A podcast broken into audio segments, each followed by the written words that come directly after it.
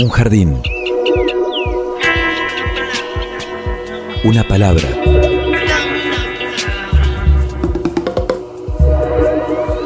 Un sitio donde poder crecer en la tierra. Donde nos alcance el sol. Y donde podamos reír. Una canción que hable de nosotros. De los sueños. De las raíces. Un pasadizo por donde caminar entre las flores. Una tarde. Mi realidad es una realidad donde lo fantástico y lo real se ejecuta cotidianamente.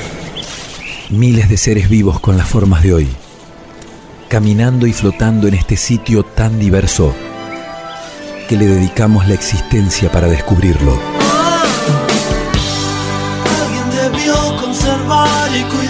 Con amor este jardín de gente. Jardín de Gente, el programa de la Facultad de Ciencias de la Educación de la Universidad Nacional de Entre Ríos.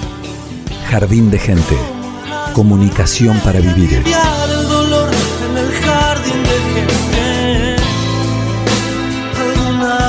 En tu alma tendrá. Hola a todos, muy bienvenidos a una nueva edición de Jardín de Gente. Estamos en Radio UNER Paraná 100.3 con el programa de la Facultad de Ciencias de la Educación. Los saluda Evangelina Ramallo, estamos junto a Pablo Russo. ¿Cómo estás, Pablo? Muy bien, Evangelina. Buenas tardes. Buenas tardes, equipo. Está Luciana Salazar en los controles, en la puesta al aire, Agustina Bergomás en la producción, Florencia Espíndola en la asistencia y Pablo Morelli en la coordinación de este jardín de gente. Hoy entusiasmados para abordar un tema que está en debate en la República Argentina, como en gran parte del mundo, muchos países que ya dieron un paso en el reconocimiento de este derecho, otros tantos que tienen normativas pendientes, como es el caso de nuestro país, ¿no? Que cuenta con tres proyectos que vamos a conocer en algunos instantes nada más, eh, referidos a la eutanasia. Un tema que está entrando en las agendas de los medios de comunicación también, que se está empezando a debatir en la sociedad, en las redes sociales y que acá en la ciudad de Paraná hay- existe un grupo conformado que, que tiende hacia la concreción de ese derecho. Y ya se encuentra con nosotros, como lo anticipábamos, Cookie, que dirás vos tu apellido, Cookie. No quiero, no quiero cometer un error. Liz, lo resumís como Liz Sí, pero es Lisnowski. Livnovsky. Ahí está. No es tan grave. No es tan grave, no es tan, no es tan complejo. Pero bueno. Ella es, bueno, creadora, como lo decíamos, administradora de Eutanasia, Derechos y Final de Vida, que se ha conformado hace cuánto, Cookie. Bueno, el grupo eh, nacional eh, se conformó hace dos años y medio, el 19 de febrero del 2020. Eh, bueno, este grupo fue creado a raíz de una experiencia personal, o sea, la mía, con el fin de vida de mi hija, que bueno, fue una víctima más de, digo una víctima más porque son incontables los casos de encarnizamiento terapéutico, a pesar de su pedido de que la durmiesen porque ella vivía en, Mon- en Montevideo y no tampoco tienen la ley todavía, la están peleando también. Este, tienen una ley similar a la nuestra, de la cual ya vamos a hablar, de nuestros derechos como pacientes, que rechaza, digamos, esta, esta cuestión del encarnizamiento terapéutico, que es el alargamiento innecesario, cruel, injusto de la agonía de las personas. ¿no? Cookie, ¿cómo le explicarías a alguien que escucha la palabra eutanasia por primera vez de qué se trata, qué es lo que ustedes buscan? La eutanasia eh, del griego es buena muerte. O sea, eso es tan vieja como eso. O sea, significa buena muerte. Y vamos a dar la definición exacta. Es el procedimiento por el cual el médico adelanta la muerte inyectando la sustancia letal, a petición reiterada del paciente y en un contexto de padecimiento sostenido e insoportable ante una enfermedad incurable, no necesariamente en fase terminal, pero que implique un sufrimiento existencial insoportable y sostenido en el tiempo para la persona. Lo de insoportable para, la, persona. Eh, los tres anteproyectos contemplan también el suicidio asistido, que en, el, en este mismo contexto de la eutanasia es aquel que se le proporciona a una persona de forma intencionada y con conocimiento los medios necesarios para suicidarse, incluidos el asesoramiento sobre dosis letales de medicamentos, la prescripción o el suministro de los mismos. Es el paciente, en este caso, el que voluntariamente termina con su vida. Estos son los dos procedimientos que están planteados en los tres anteproyectos. Y ya vamos a ampliar esto, pero queremos presentarles el audio de un video que fue realizado en España, uno de los países que ya legalizó la eutanasia. El primero fue Holanda en el año 2002, también lo ha hecho Bélgica, Luxemburgo, en Nueva Zelanda, en que mencionábamos España, y en América Latina el único, Colombia. Pero vamos a compartir este video que pertenece al movimiento Eutanasia Mi Vida es Mía, Derecho a Morir Dignamente. Jardín de Gente. 37 años en lucha por la libertad. 37 años en defensa de nuestros valores. 37 años de trabajo por un derecho, poder decidir cómo y cuándo morir. Muchas personas han compartido su deseo de morir, incluso su muerte clandestina. Pienso que vivir es un derecho, no una obligación. Deseo morir tranquila, pero sin sufrir. Soy yo el que decide soy yo el que se arriesga. Reivindicar el derecho a morir tranquilo, el que no me metan en una UBI y me, me intuben.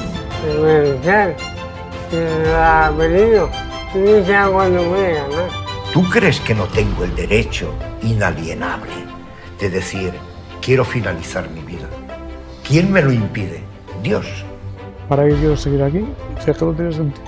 Hoy soy yo, pero en un futuro pueden ser tus abuelos, tus padres, tus hermanos, tus hijos, tus nietos o tú. Han defendido este derecho incluso a riesgo de ser encarcelados, para lograr que tú o alguien a quien quieres tenga derecho a una muerte digna. Te voy a prestar mis manos. Eso es lo que tú no puedes, no te voy a prestar mis manos.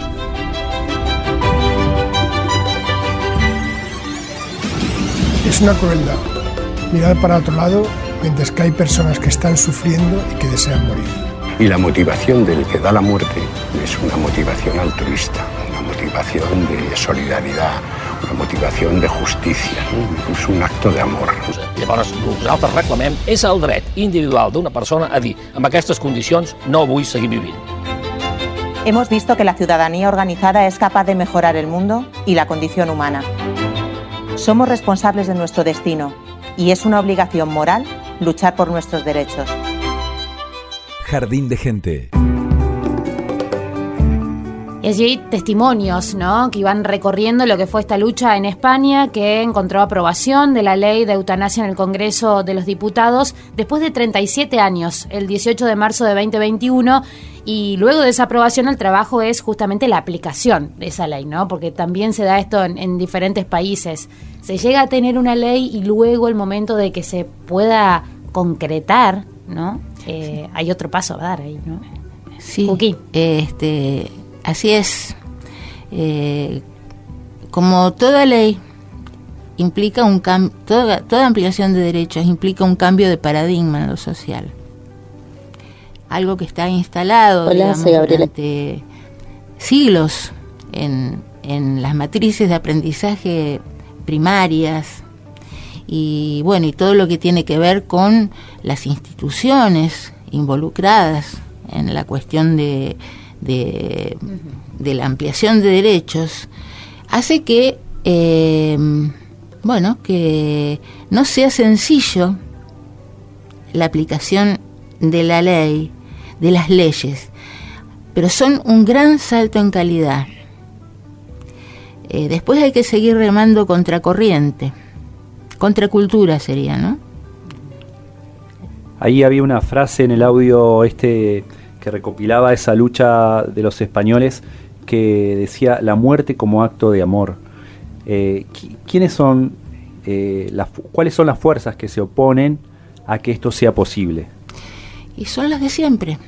O sea, son los sectores más conservadores, los que necesitan sostener un status quo por diversos motivos, de orden de las creencias, de orden económico, este, diría que, son los mismos actores que a, toda ampliación de derechos oponen, digamos, este, esta cuestión de, eh, en este caso, Dios da la vida, Dios la quita, eh, todas estas cuestiones que hacen a, a lo que sería el dogma. O sea, nosotros decimos que eh, no, va, desde lo que pensamos, ¿no? Que no se puede discutir con el dogma. Porque el dogma, lo que está escrito, escrito está. Y no tiene sentido. Diría que es el clásico trabajo, y no lo voy a decir al santo botón, ¿no?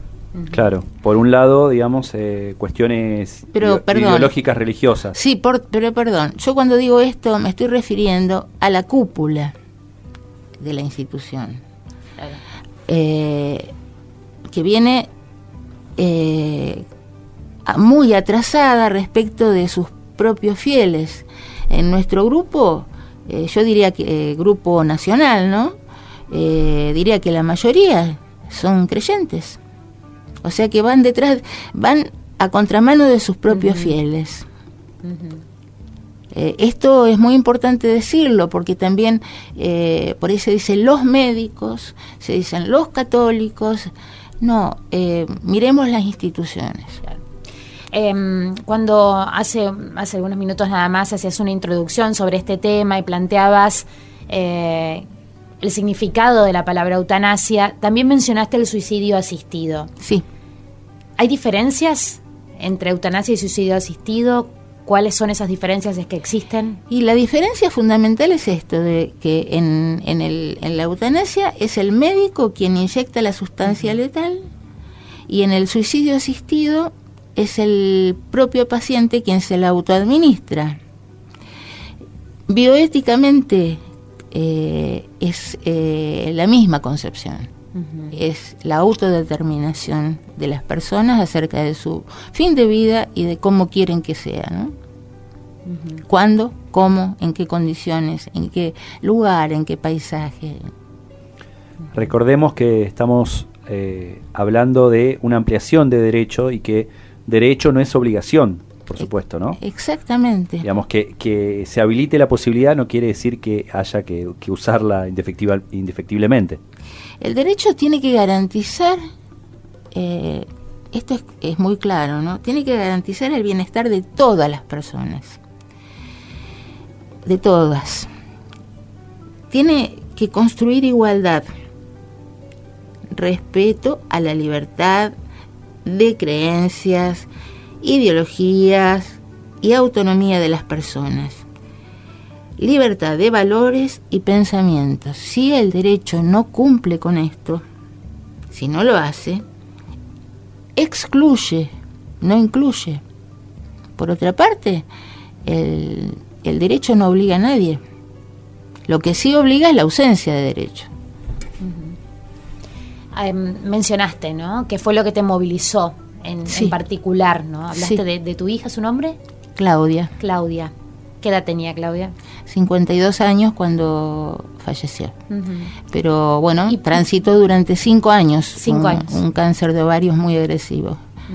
Eh, ¿Lo comprendiste? Perdón si vos me dirás si, si, si querés hablar al respecto o no, pero ¿lo comprendiste inmediatamente cuando ella te, te dijo lo que necesitaba? ¿O también hubo un proceso para...? Eh, hubo un proceso, hubo un proceso de que comenzó por la, por la no aceptación, además por la una confianza impresionante en la vitalidad y en la salud que tenía Claudia. Claudia era un de mis hijos la, la más saludable, la que nunca se enfermaba, eh, una fuerza vital y física eh, medio fuera de serie.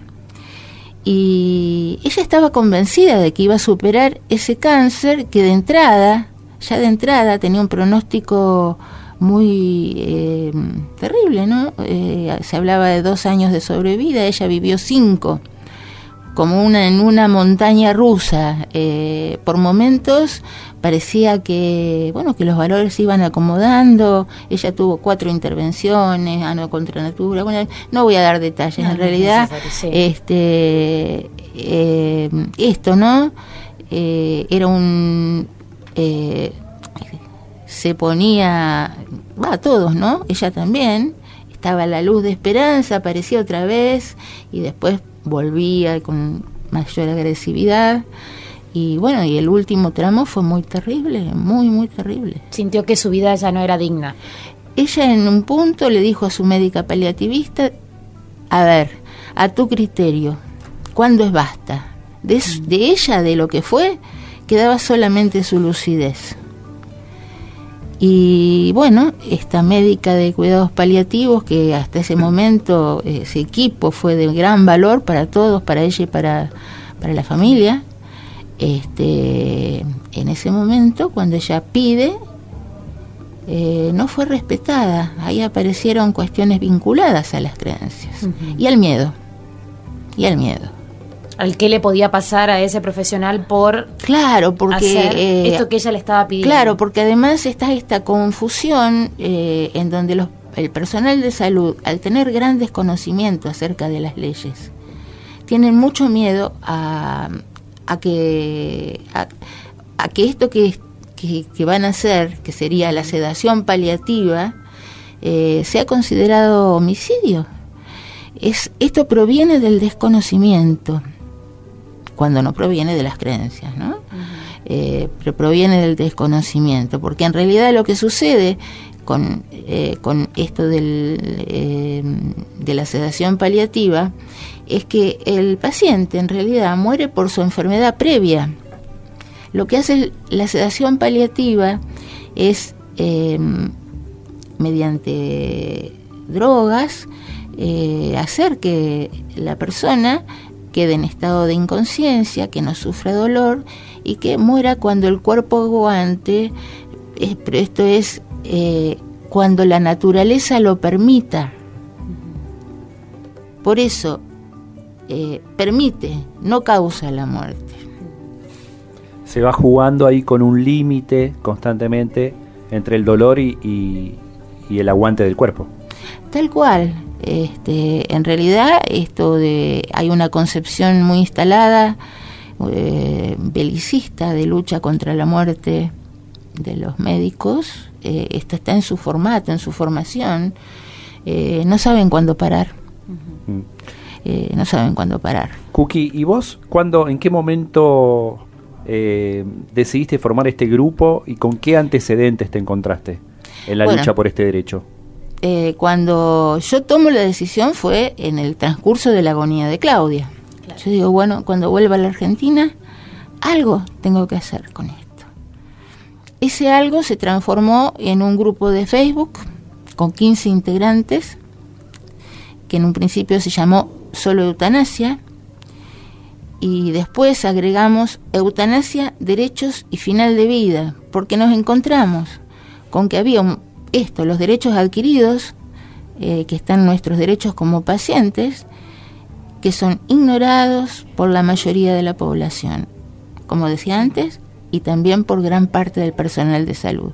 Y nos abocamos, digamos, como, como organización a aprender, a enseñar una cuestión pedagógica muy fuerte, eh, mediante conversatorios con especialistas, con, eh, bueno, y leyendo, leyendo mucho, este, eh, bueno, se, se, se trabajó desde los comienzos mucho con el tema de los derechos adquiridos y también el objetivo final que sería la legalización de la eutanasia. Y vamos a compartir el testimonio de una diputada nacional que ha presentado eh, un proyecto de ley en torno a este tema. Ella es Gabriela Esteves, es diputada nacional del Frente de Todos por Córdoba y la iniciativa que ha presentado se ha denominado como Ley Alfonso por un caso que a ella la llevó a trabajar en este tema. La escuchamos. Jardín de Gente, el programa de la Facultad de Ciencias de la Educación. Soy Gabriela Esteves, diputada nacional del Frente de Todes por la provincia de Córdoba. En el año 2018 tomé contacto con Alfonso Oliva por intermediación del doctor Peca Soriano. Eh, Alfonso era un joven cordobés que padecía ELA y me contó que esta enfermedad iba progresivamente apagando las funciones de su cuerpo y que eventualmente se iba a morir. Él sentía que su vida en esas condiciones no era digna y nos dijo que extrañaba jugar al fútbol con sus amigos y hacer el amor. Eso me conmovió muchísimo. Alfonso quería tener la posibilidad de elegir morir dignamente y que toda persona en una situación análoga a la suya pudiera elegir. Tenía conciencia de que por el avance de su enfermedad él no iba a poder ver esta ley, pero quería aprovechar el tiempo que le quedaba para luchar por ella. Y así fue como nos pusimos a trabajar en esta iniciativa que presentamos el año pasado en Diputados. Fundamentalmente se trata del reconocimiento de un derecho vinculado al campo de la salud pública y los derechos humanos, así como de eh, su regulación para poder acceder al mismo en condiciones de igualdad y de libertad. Hay muchos países que ya avanzaron en este sentido. Nosotros nos nutrimos especialmente de los casos de Colombia y de España por ser países con los que compartimos una matriz cultural, además de que son los casos más recientes que toman la experiencia de muchos años de otros estados. La cuestión de fondo tiene que ver con garantizar los derechos humanos del paciente en términos de respetar su autonomía personal y su propia concepción de vida y muerte digna, entendiendo esta última como parte de la primera y de evitar someterlo contra su voluntad a sufrimientos que vulneren su integridad física, psíquica y moral. El proyecto plantea como requisitos sufrir una enfermedad grave e incurable o un padecimiento grave, crónico e imposibilitante, el paciente sea mayor de edad, que tenga nacionalidad argentina o residencia permanente, que tenga capacidad plena y que la solicitud sea libre, voluntaria e informada. La iniciativa prevé la intervención de dos médicos, el del paciente y otro externo, así como de una consejería de salud mental. Estos profesionales deben acompañar al paciente y controlar que se cumplan los requisitos y el debido proceso. Además, el proyecto reconoce la objeción de conciencia en los mismos términos que la IBE, de manera que no implique un obstáculo para el acceso a la prestación. Actualmente el proyecto se encuentra siendo estudiado en la Comisión de Salud y nuestro anhelo es poder cumplir el compromiso asumido con Alfonso para que los pacientes que estén en las situaciones descriptas puedan elegir de acuerdo a sus circunstancias y sus valores, que es en definitiva de lo que se trata. Jardín de Gente, el programa de la Facultad de Ciencias de la Educación.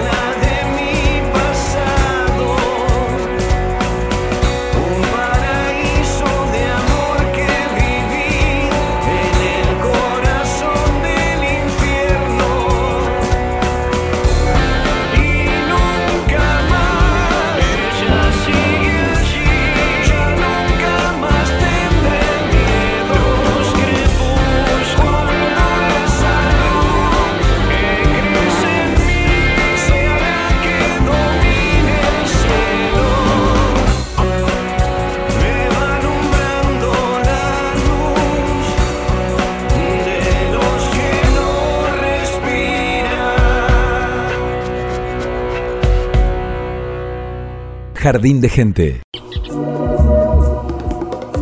Una canción que hable de nosotros, de los sueños, de las raíces. Un pasadizo por donde caminar entre las flores. Jardín de Gente. Y en este nuevo bloque vamos a compartir el testimonio de un especialista en este tema, en eutanasia. Él se trata, es justamente Carlos Soriano, que estuvo presente aquí en la ciudad de Paraná recientemente. Jardín de Gente. Mi nombre es Carlos Peca Soriano, soy cordobés, médico, especialista en medicina emergencia, sanitarista, magister en bioética, bueno, entre algunas otras cosas. Trabajé toda mi vida en un hospital de alta complejidad, que es el Hospital de Urgencias de Córdoba, en la terapia intensiva, tratando pacientes de 15 a 35 años muy graves y durante los años de, trabajo pude ver que algunos pacientes podíamos salvar, algunos otros quedaban con graves secuelas y otros tenían una, lenta agonía, la cual nos colocaba en la disyuntiva de cuándo dejar de tratar al paciente. Por lo tanto, desde hace más de 25 años me dediqué al estudio sistemático de la bioética, que es una transdisciplina que está atravesada por la filosofía, por la antropología, la sociología, todas las ciencias de la salud, abogacía, derecho, por supuesto. Es una reflexión crítica acerca de la vida y la salud humana a la luz de los principios y valores morales que bueno, tiene en cuenta la justicia sanitaria, el consentimiento informado, la vulnerabilidad, marginalidad, el ambiente, el aborto, fertilización asistida y dentro de todas estas cosas la muerte digna también. En el año 2012 editamos un libro que se llama Muerte digna, guías para la adecuación del esfuerzo terapéutico que más o menos regula el cómo, el know-how de la ley 26.742, sancionada en mayo del 2012, que dice más o menos así, que todo paciente tiene derecho a aceptar o rechazar cualquier terapia física o biológica con o sin manifestación de causa, inclusive aquellos tratamientos de hidratación o nutrición cuando los mismos prolongasen una situación de enfermedad irreversible eh, de grave sufrimiento, ya sea físico o psíquico, para el paciente. A pesar de que esta ley fue refrendada por el artículo 59 y 60 del nuevo Código Civil argentino, sancionado el 1 de agosto del 2015, nosotros hemos hecho un trabajo de campo con otros bioeticistas cordobeses y vemos que la ley es muy poco conocida en general por toda la población, casi nadie la conoce, y también, lamentablemente, por el personal de salud. Por lo tanto, una ley que se desconoce es muy difícil que puede ser llevada a cabo. Un derecho por parte de los pacientes que no se sabe que se tiene, pues no se tiene, no se lo puede reclamar. Por lo tanto, hemos visto que la gente moría indignamente. Morir con dignidad en Argentina, verdad, utopía. Intento humildemente empoderar a la sociedad toda, porque está escrito en un lenguaje coloquial, y al personal de salud para que se conozcan las leyes, para que se haga una reflexión ética y para que se vea realmente que el que da el sí o el no de quien determina la dignidad es el mismo paciente. Por lo tanto, es el paciente que hay que escucharlo. Este paciente debería haber hablado previamente con su familia y lamentablemente en Occidente es algo de lo que no se habla, porque hay una negación cultural de hablar de la muerte.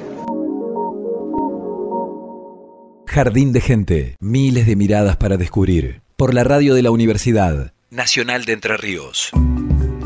Escuchábamos al doctor Carlos Soriano, cordobés, médico, entre otras cosas, magíster en bioética, ¿no? que le ha permitido abordar en profundidad este tema y presentó su libro Morir con dignidad en Argentina, verdad o utopía. Estuvo en Paraná hace algunos días y Kuki Linovsky y su grupo estuvieron acompañando esta presentación.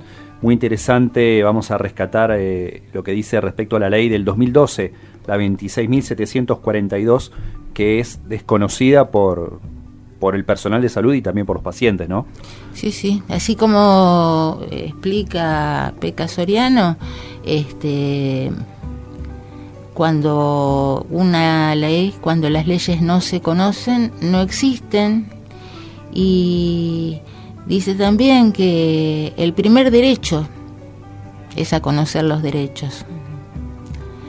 Este, es así como él lo plantea, eh, ya lo habíamos un poco anticipado, que en realidad este, hay que seguir trabajando, sale la ley, pero hay que seguir trabajando porque se respeten los derechos adquiridos, pero no solamente que, se respeten, tienen que ser difundidos, el Estado se tiene que hacer cargo, porque si no se si se difunde como se tiene que difundir, si se trabaja con el personal de salud como se tiene que trabajar, eh, no pueden ser desconocidos estos derechos y aquel que lo vulnere debe ser sancionado.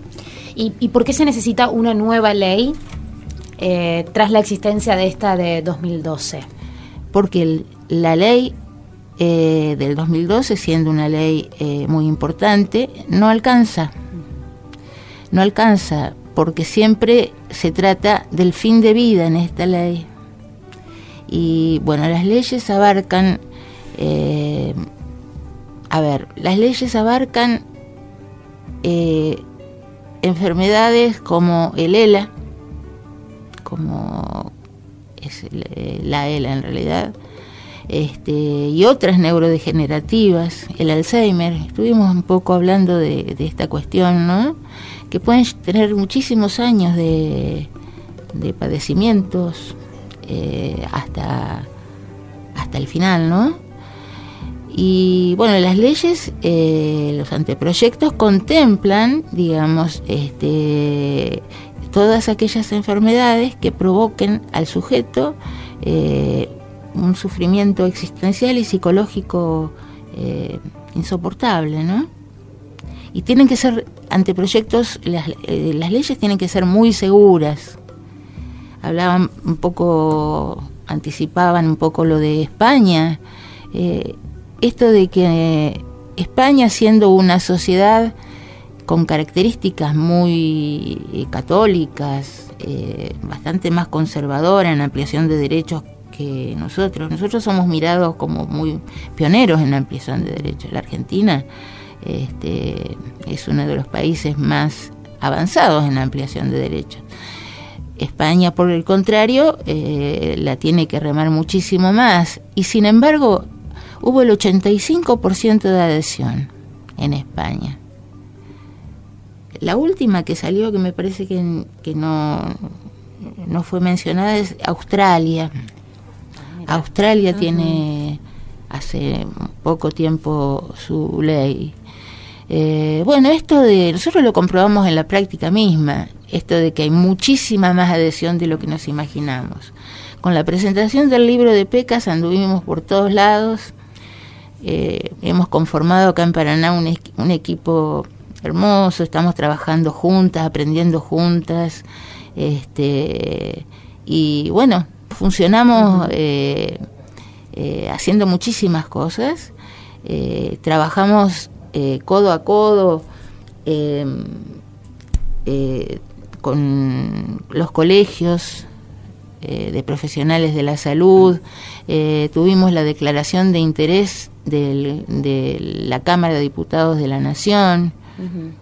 Claro, lo primero es derribar ese tabú, ¿no? Hablarlo. Ya empezar a hablarlo es este ese primer gran paso que se necesita para después poder avanzar en, por ejemplo, en una ley. Estamos repasando justamente los proyectos existentes en la actualidad respecto a la muerte digna. Eh, ¿Cuál es el termómetro eh, respecto a, los legisladores, ¿no? diputados, senadores? ¿qué, ¿Qué ven ustedes que seguramente están haciendo ahí algún trabajo de acercamiento con ellos y ellas? Eh, si son permeables, si, si ponen demasiadas barreras. Se habilitan el debate, ¿no? Claro. Sí, eh, Creemos que la mano viene muy favorable. Ya este miércoles tenemos noticia de que se juntan los asesores para ver si pueden unificar, porque eh, acá son eh, fuerzas políticas diferentes. Diferentes, sí, de oposición y oficialismo. claro, oposición y oficialismo, lo que le da una característica de consenso muy importante. Además, las leyes, salvo detalles, eh, Son muy tien- similares. Tienden a lo mismo, tienden a lo mismo. Entonces no debe ser muy difícil ponerse de acuerdo eh, para sacar la mejor ley posible, que por supuesto siempre son perfectibles las leyes, ¿no? Pero este tenemos mucha confianza de que va a salir y va a salir pronto. Ya la escuchamos a Gabriela Esteves De hace Frente de Todos. algunos minutos del. Frente de Todos. Vamos a, a- a conocer el otro proyecto de ley. Así es, un segundo proyecto de los tres que existen. Tenemos el testimonio de Jimena Latorre, ella es diputada nacional por UCR, por Cambiemos, y es coautora del proyecto denominado Buena Muerte, regulación de la eutanasia, ¿no? Es ella de Mendoza y nos presenta de esta manera el proyecto. Jardín de gente. Soy Jimena La Torre, diputada nacional por la UCR de la provincia de Mendoza, autora, coautora del proyecto de regulación de la eutanasia, Buena Muerte. El proyecto presentado junto a Alfredo Cornejo fue el primer proyecto que se propuso para regular el derecho a recibir asistencia eutanásica en noviembre de 2021. Luego se presentaron otros dos proyectos, el de la diputada Esteves y hace unos días el de la diputada también Moisés. El proyecto presentado por Juntos por el Cambio lo que busca, como decía, es regular este derecho a recibir asistencia para morir en aquellos casos en los que el paciente sufre una enfermedad grave incurable o un padecimiento irreversible que le cause sufrimientos que sean incompatibles con la dignidad humana. Eh, crea un procedimiento que busca regular esos derechos y, y garantizar también eh, además de los derechos, las obligaciones tanto del paciente como del personal médico. Eh, prevé la objeción de conciencia del personal médico y también prevé la posibilidad de dejar instrucciones a través de directivas médicas anticipadas.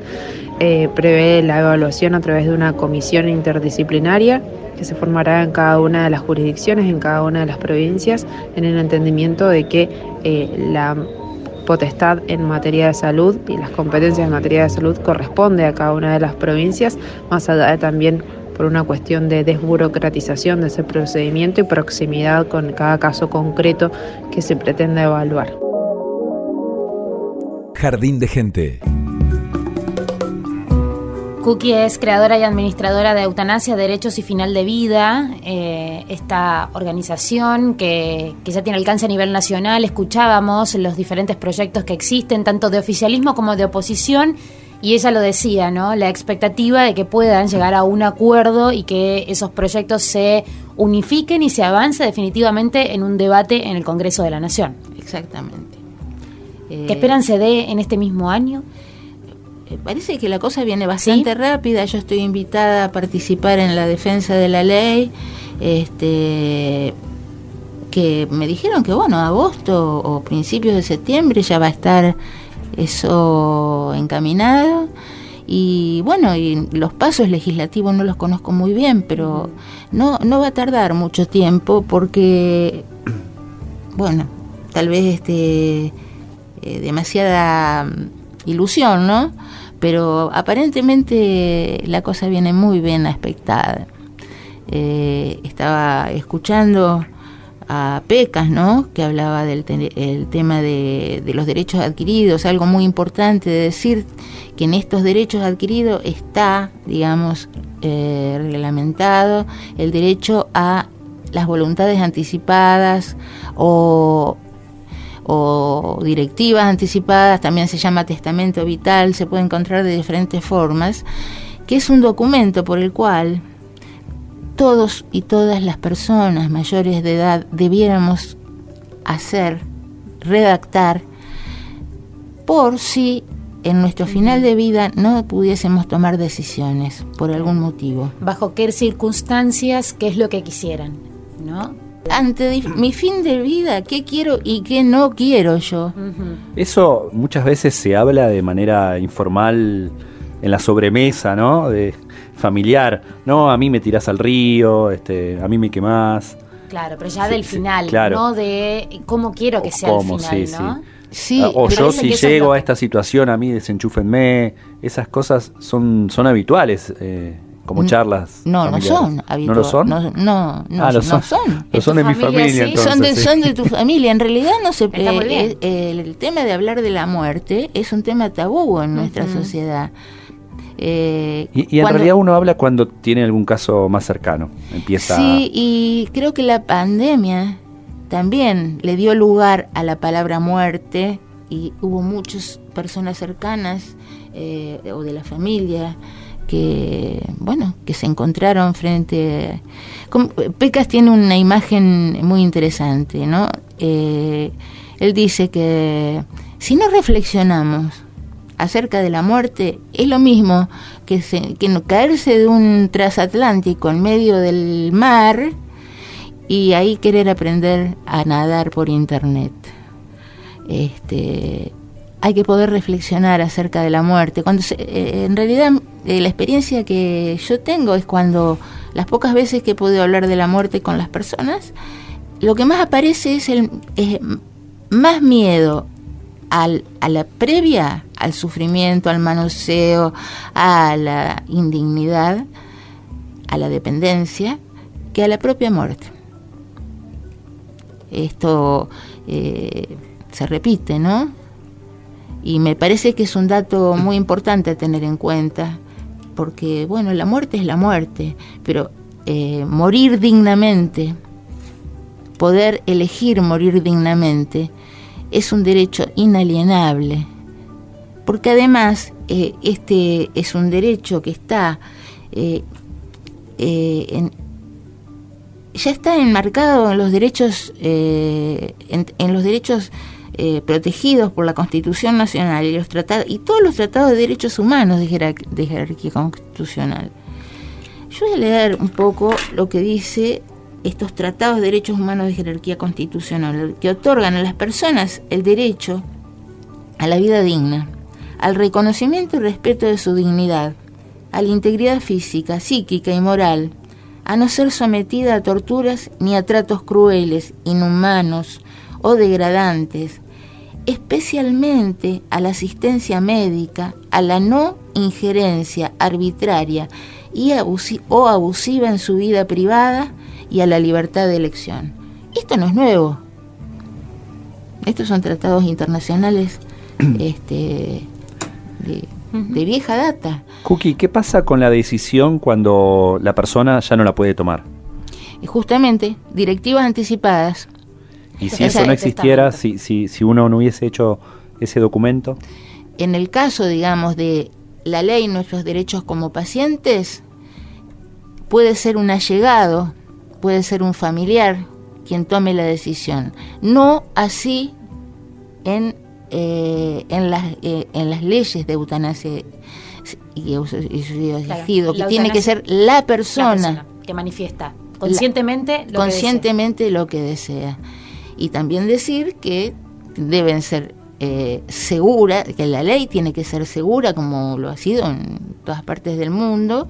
Esto es no por una eh, depresión pasajera o una crisis existencial o una pérdida muy Por eso, importante. Claro, por eso, Eh, por eso es que se habla de, de equipos interdisciplinarios, Claro. se habla de, de justamente de especialistas en, en materia de salud mental para que puedan hacer un abordaje previo hasta llegar a esta determinación, ¿no? De Por hecho, eso- son más las solicitudes, eh, cuando eh, las leyes que hay en el mundo, las solicitudes que se rechazan que las que se aprueban.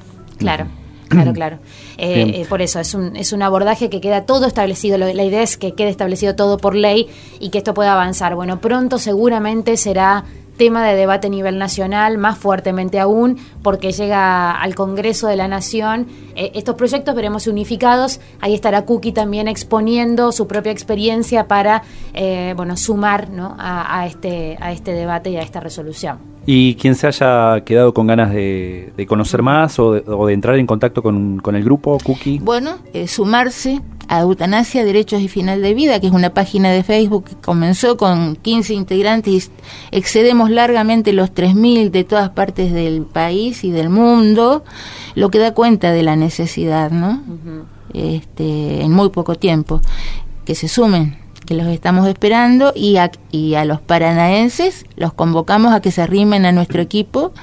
eh, eh, simplemente desde el grupo y vamos a encontrarnos. Cookie, un placer. Muchísimas gracias por estar hoy aquí con nosotros. No, gracias a ustedes. Me sentí muy cómoda, gracias. Bueno, nos alegramos por eso. Gracias, Cookie Linowski. Nos despedimos de este jardín de gente. Pablo Morini en la coordinación, Agustina Bergomás en la producción, Flores Píndola en la asistencia de producción, Luciana Salazar en los controles en la puesta al aire, Evangelina Ramallo y Pablo Russo. Señor Pablo Russo, será hasta la semana que viene.